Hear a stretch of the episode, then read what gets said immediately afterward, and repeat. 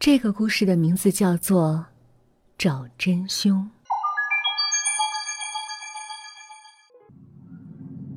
蒋家河旁住着一名女子，叫李小梅。李小梅长得很漂亮，但因为从小就没有母亲的缘故，故而十分自卑，不爱讲话。虽然如此，但李小梅却有着一副特别善良的好心肠。每次见到有那些孩童和老人需要帮助，沉默无言的他总是第一个走到他们面前去帮忙的人。有一天，李小梅去河边洗衣服的时候，突然间听见一个重物落水的声音。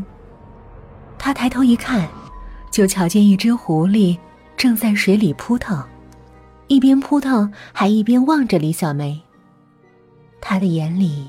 写满对生命的渴求。见到这一幕，李小梅赶紧脱下鞋子，跳进水里，将那狐狸给抱了起来，救到了岸上。上了岸，李小梅就将它放到地上。那狐狸前脚跪地，对着李小梅磕了个头，便一下子窜进了河边的芦苇丛里。望着远去的狐狸。李小梅有些好笑，心想：“这狐狸可真灵性，还懂得感恩。”时间流逝，三年后的一天，李小梅突然失踪了。她的父亲找了好久，也没有找到。后来被村民们发现死在了河里。李小梅死后，她的父亲悲痛欲绝，每日以泪洗面。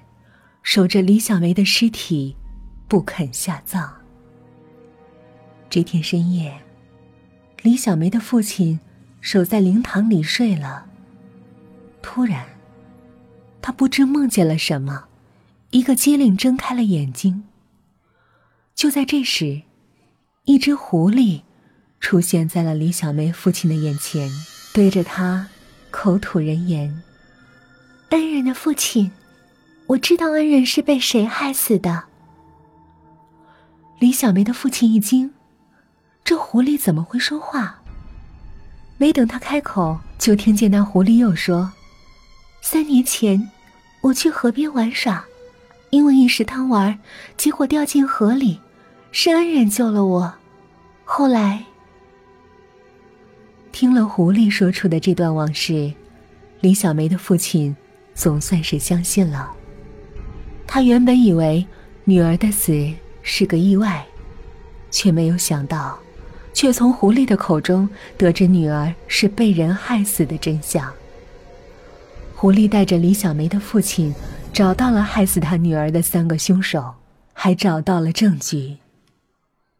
李小梅的父亲连夜带着证据找到官府，让官府的人为他做主。次日一早。官兵跑到村庄上，抓走了那三个男人。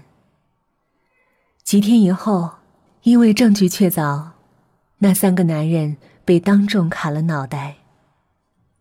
看着三颗头颅落地，李小梅的父亲并没有报仇后的喜悦，反而是泪如雨下，因为他善良乖巧的女儿，却再也回不来了。